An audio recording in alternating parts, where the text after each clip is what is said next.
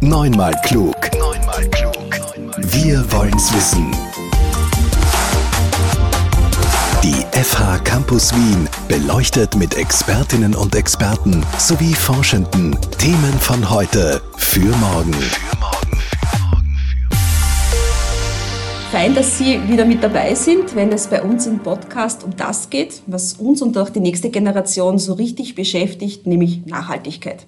Also als Privatperson leben Sie vielleicht einen nachhaltigen Lebensstil, trennen Müll oder Sie lassen vielleicht das Auto einmal stehen, kaufen lieber saisonal oder regional. Ja, alles Beispiele, was wir privat für die Umwelt und für das Klima tun können. Aber wie sieht es mit Nachhaltigkeitsaktivitäten von Unternehmen aus? Ganz konkret stellen wir die Sozialwirtschaft dabei ins Scheinwerferlicht. Lisa Baumgartner, das bin ich. Ich stelle wieder dazu die Fragen und die Antworten hat parat Peter Stepanek, Lehrender aus dem Masterstudium Sozialwirtschaft und soziale Arbeit. Dankeschön für Ihre Zeit.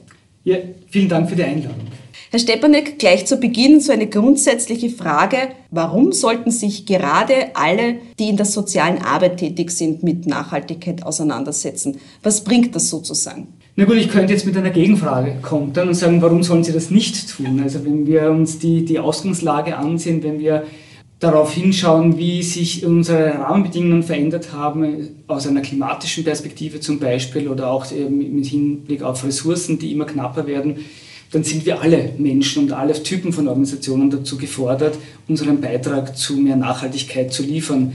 Also insofern ist es eigentlich auch logisch, dass sich soziale Organisationen mit diesen Themen beschäftigen müssen und sollen.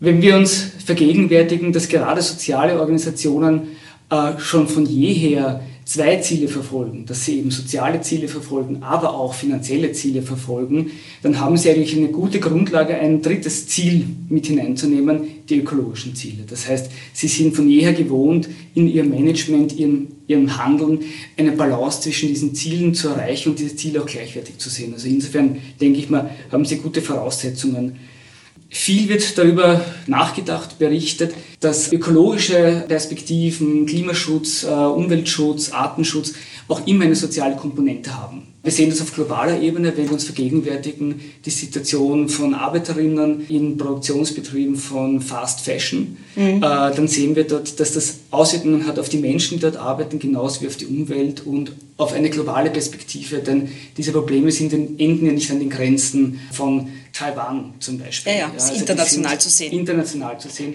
Gleichzeitig kann man es aber auch bei uns sehen, dass wir sagen, okay, die Erwärmung der Stadt ist besonders in jenen Gebieten äh, ein Problem, die dicht verbaut sind. Dicht verbaute Gebiete sind nicht unbedingt die Gebiete, die besonders beliebt sind, vielleicht auch als Wohnort. Also die sind von den Preisen auch günstiger. Das heißt, dort werden mhm. eher auch, auch Bevölkerungsgruppen wohnen, die nicht einen hohen sozialen Status haben. Das heißt, die sind besonders von der Erwärmung der Stadt betroffen haben vielleicht selbst die wenigsten finanziellen Mittel, sich auch dagegen zu schützen.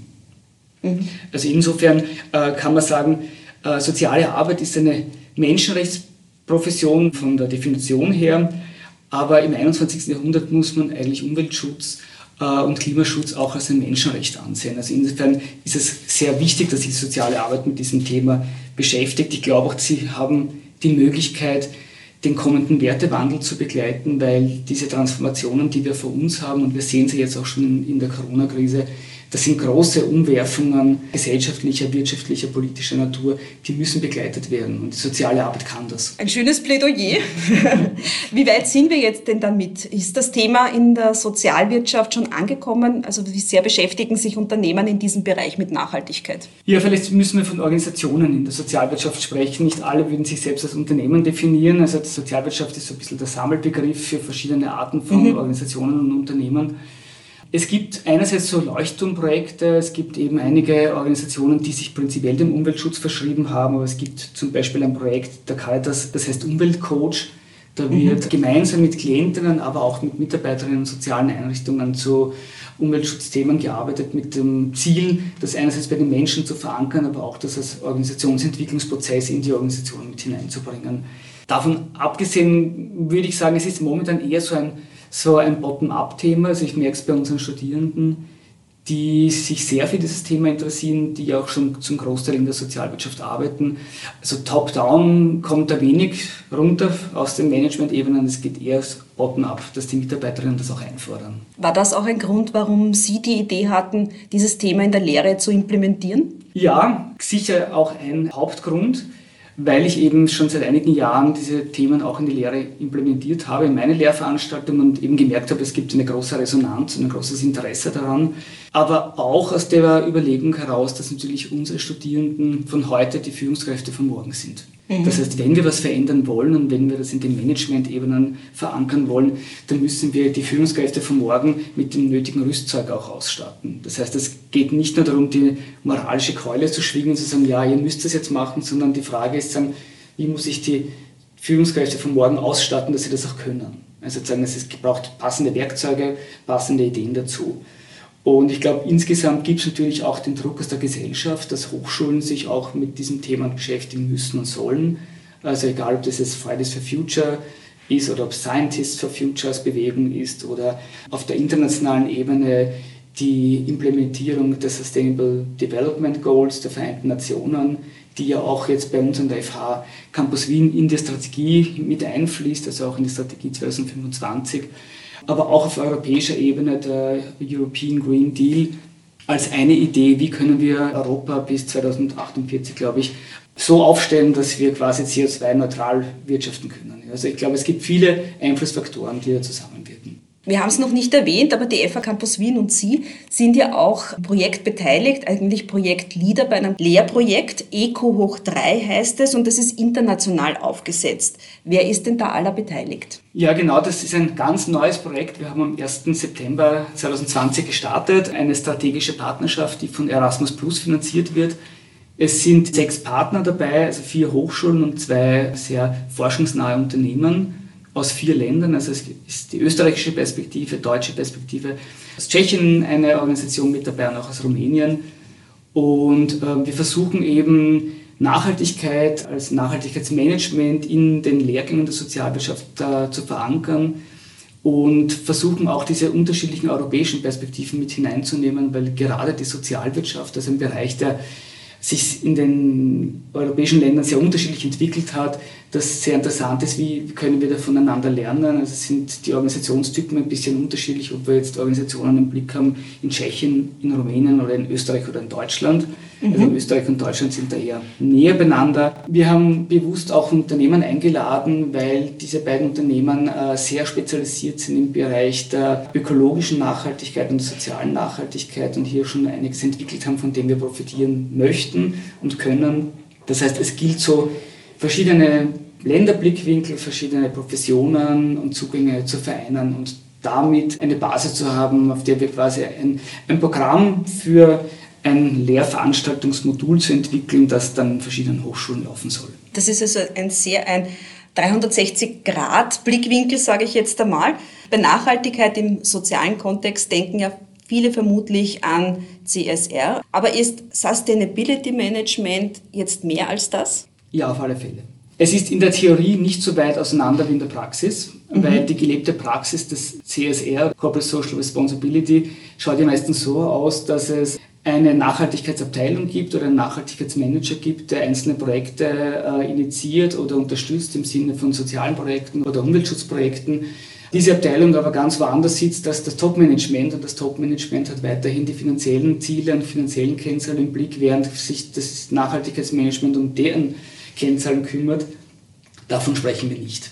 Also, das, das, klingt für mich eher so wie ein bisschen ein Appendix. Genau, genau. Also wir wollen das verbinden. Ich glaube, äh, Management im 21. Jahrhundert, und das ist nicht nur meine Idee, sondern da haben ja schon viele Kolleginnen darüber nachgedacht, muss einfach andere Wege gehen. Also Management im 21. Jahrhundert muss ein Management sein, das wirtschaftliche, soziale und ökologische Ziele gleichzeitig steuert und gleichzeitig im Blick hat. Das heißt aber, es braucht ein Steuerungsinstrument für das Top-Management und es soll nicht ausgelagert werden an eine einzelne Abteilung. Und wir wollen schon auch von Greenwashing-Aktivitäten abgrenzen oder von einzelnen Projekten, sondern es geht wirklich um eine Verankerung in der Strategie des Unternehmens und im gelebten Alltag des Unternehmens. Wo liegt denn eigentlich der spezielle fachspezifische Fokus bei den Nachhaltigkeitsaktivitäten in Sozialunternehmen? Also welchen Drehpunkt haben die?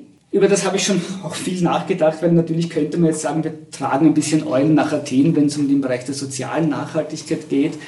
Also sozusagen, weil natürlich Sozialorganisationen sind per Definition mit Sozialthemen beschäftigt und sind an der sozialen Nachhaltigkeit natürlich dran, wenn es um die Arbeit mit ihren Klientinnen oder um die Arbeit für die Gesellschaft geht. Wenn wir den Blick nach innen richten, also wenn wir sagen, okay, soziale Nachhaltigkeit wirkt ja auch nach innen äh, im Sinne der Mitarbeiterinnen, Dort wird es schon schwieriger, nicht weil die sozialen Organisationen das nicht wollen, sondern in vielen Fällen einfach, weil das Geld nicht reicht oder weil Fördergeberinnen hier ähm, die wichtigen Teile mitsprechen, auch wie das Geld verwendet wird oder wofür das Geld verwendet wird. Und auch wenn man sagt, okay, soziale Verantwortung hat ja auch den Aspekt der Gesundheitsverantwortung. Auch da gibt es einen großen Nachholbedarf, denke ich mal, den Mitarbeiterinnen gegenüber. Also insgesamt fehlt den Organisationen die Spielräume, das merken wir auch bei ökologischen Aspekten. Also Einfaches Beispiel, wenn ich dazu verpflichtet bin, den billigsten Lieferanten für eine Kantine oder für eine, eine Einrichtung zu, zu wählen, die jetzt obdachlose Menschen versorgt, dann entspricht das vielleicht nicht dem Nachhaltigkeitsgedanken, dass ich eher den regionalen äh, biologischen Zulieferer habe. Ne? Also wenn mhm. ich sage, ich muss mich eigentlich immer auf das billigste Angebot konzentrieren, weil der Fördergeber das verlangt oder weil die Mittel so gering sind, dann habe ich oftmals den Spielraum nicht, äh, mhm. andere Wege zu gehen. Wir sehen auch hier wieder, die Verbindung. Nachhaltigkeit muss man sich auch leisten können und, und ja. grenzt auch eigentlich manche Zielgruppen aus. Ja. Auf der anderen Seite denke ich mal, was auch Sozialunternehmen sehr von anderen Unternehmen unterscheidet, ist den Hebel, den sie haben können, weil sie eben gerade mit Klientinnengruppen arbeiten können oder Bewohnerinnengruppen arbeiten können. Ja. Was meinen Sie genau damit? Naja, dass ich sage, okay, ich, ich arbeite täglich mit Menschen, die vielleicht selber sich noch gar nicht viele Gedanken zum Thema Umweltschutz oder Nachhaltigkeit gemacht haben und ich kann denen dieses Thema auch näher bringen. Ich kann mit ihnen besprechen, wo haben sie Möglichkeiten in ihrem ureigensten Lebensumfeld vielleicht für mehr Nachhaltigkeit zu sorgen, wobei man da auch ein bisschen sagen muss, okay, das ist jetzt eine Schwarz-Weiß-Malerei, nicht? weil es sagen, die sozialen Organisationen arbeiten eben nicht mit den Bobos im siebten Bezirk, die sich eh schon vegan ernähren und Fairtrade äh, kaufen und Fair Fashion konsumieren, sondern die haben eben diese andere Gruppe, die ganz anders lebt. Aber wenn man sich Untersuchungen anschaut, dann sieht man, dass eigentlich Menschen, die mit sehr wenig Geld auskommen müssen, einen viel geringeren CO2-Abdruck haben als viele der Bobos im siebten Bezirk, die trotzdem auf Nachhaltigkeit schauen oder, oder ich selber. Ja. Also ich mag jetzt gar niemanden auf den Pranger stellen. Aber ich glaube, da müssen wir auch unsere eigenen Klischees ein bisschen hinterfragen, ja. äh, zu sagen, wer ist da der Verursacher eigentlich in Wirklichkeit. Ja. Sie haben vorher so treffend die drei Säulen der Nachhaltigkeit betont, ökologisch, ökonomisch und sozial. Und deswegen heißt ja auch das Projekt, denke ich, Öko hoch 3. Genau, ja, das ist der Hintergrund. Ja. Also sozusagen, Nachhaltigkeit basiert eben auf diesen drei Bereichen. Es gilt eben ökologisch nachhaltig unterwegs zu sein, sozial nachhaltig unterwegs zu sein, aber auch ökonomisch nachhaltig unterwegs zu sein. Und das im Idealfall treffen sich diese drei Perspektiven und verstärken sich miteinander. Also das wäre sagen, das Nonplusultra eigentlich in so einer Perspektive. Der Titel des Projekts geht ja dann noch weiter. Wie heißt das komplett? Also Eco-Free uh, Sustainability Management and Green Controlling in the Social Economy. Green Controlling, warum ist das so wichtig? Green Controlling ähm, ist eigentlich die konsequente Weiterführung des Nachhaltigkeitsmanagements. Also wenn wir sagen, okay, das ein, ein Management einer Organisation definiert Ziele auf diesen drei Zielhierarchien oder Zielebenen, dann ist es ja das eine, diese Ziele zu formulieren, aber es gilt ja auch zu überprüfen, haben wir sie erreicht oder wie kommen wir dorthin. Mhm.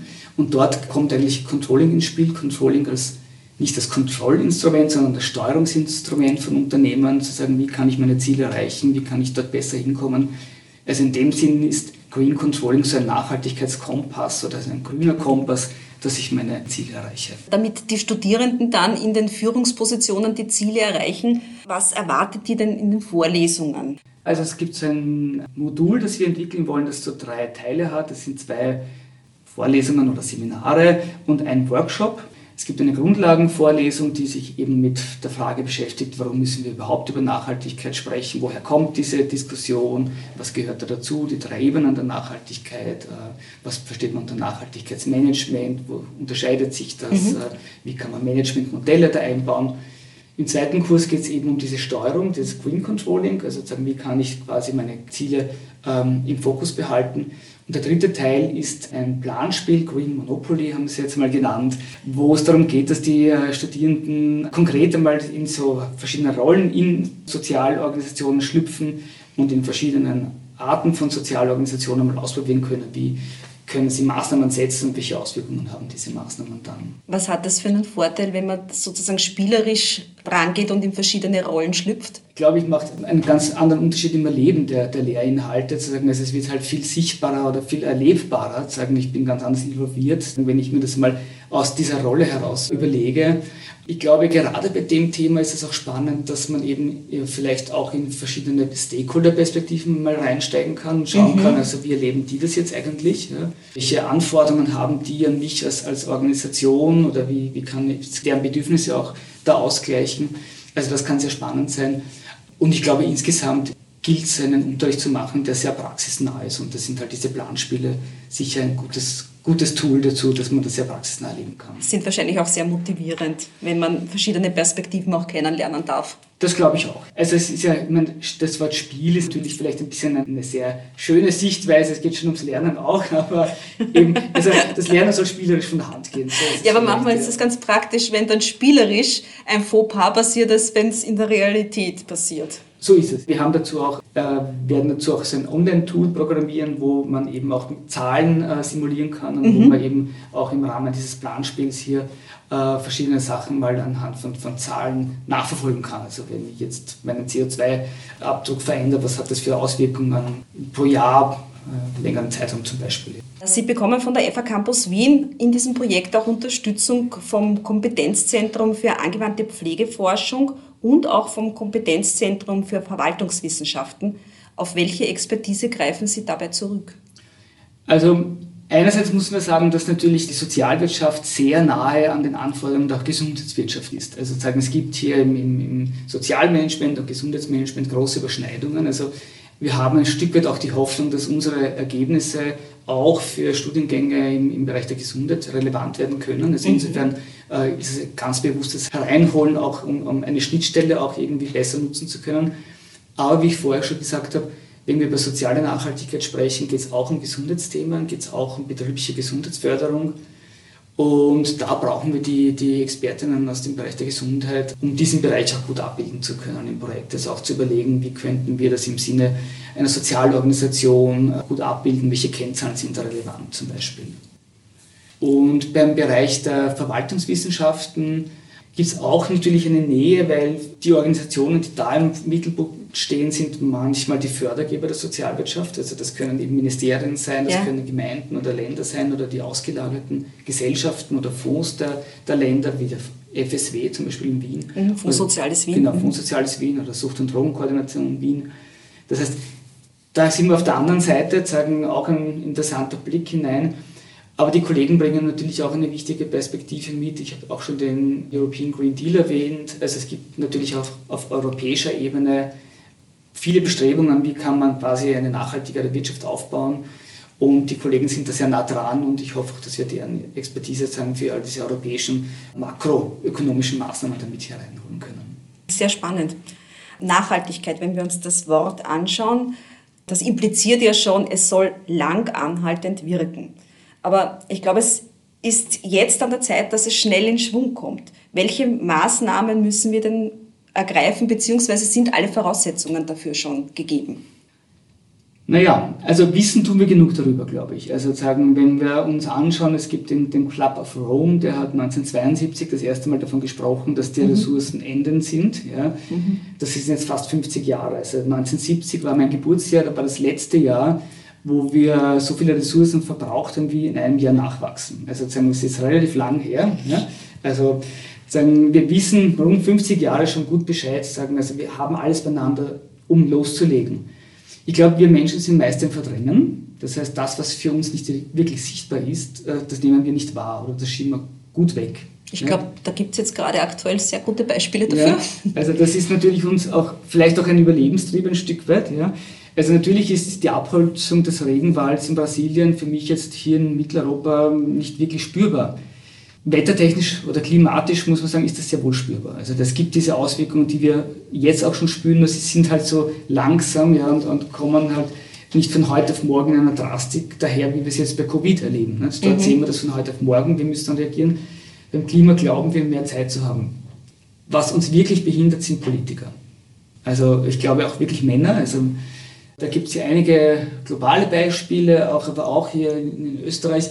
Ich glaube, dieses Schielen auf das nächste Wahlergebnis, äh, diese Mutlosigkeit, auch Sachen voranzutreiben, die jetzt vielleicht nicht populär sind, das wird uns auf den Kopf fallen. Das heißt also, was wir bräuchten oder was ich mir wünschen würde, wäre mehr Mut, äh, auch unpopuläre Maßnahmen zu treffen, weil sie richtig und, und wichtig sind. Und das steht an. Der Zeitfaktor?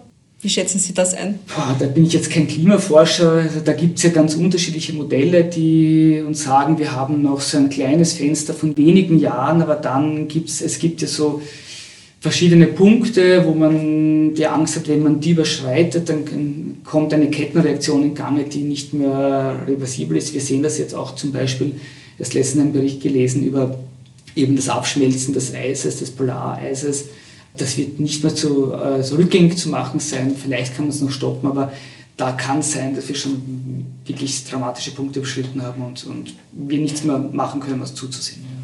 Eco-Free, habe ich ja gelernt, heißt das Projekt. Die ersten Analysen für die Vorlesungen sind jetzt gemacht, für die Vorlesungskonzepte.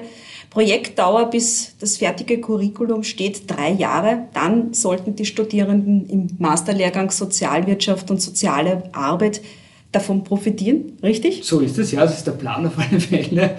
Also wir entwickeln parallel dazu ein neues Curriculum und dort wird es schon einfließen und äh, ich habe die Hoffnung ab 2023, dass wir das auch im, im, Realbetrieb dann anbieten können. Dann freuen wir uns darauf. Herzlichen Dank, Herr Stepanek, fürs Gespräch. Danke für die Einladung. Neunmal klug, der Podcast der FH Campus Wien über Wissenschaft und Wissen für die Zukunft. Für die Zukunft.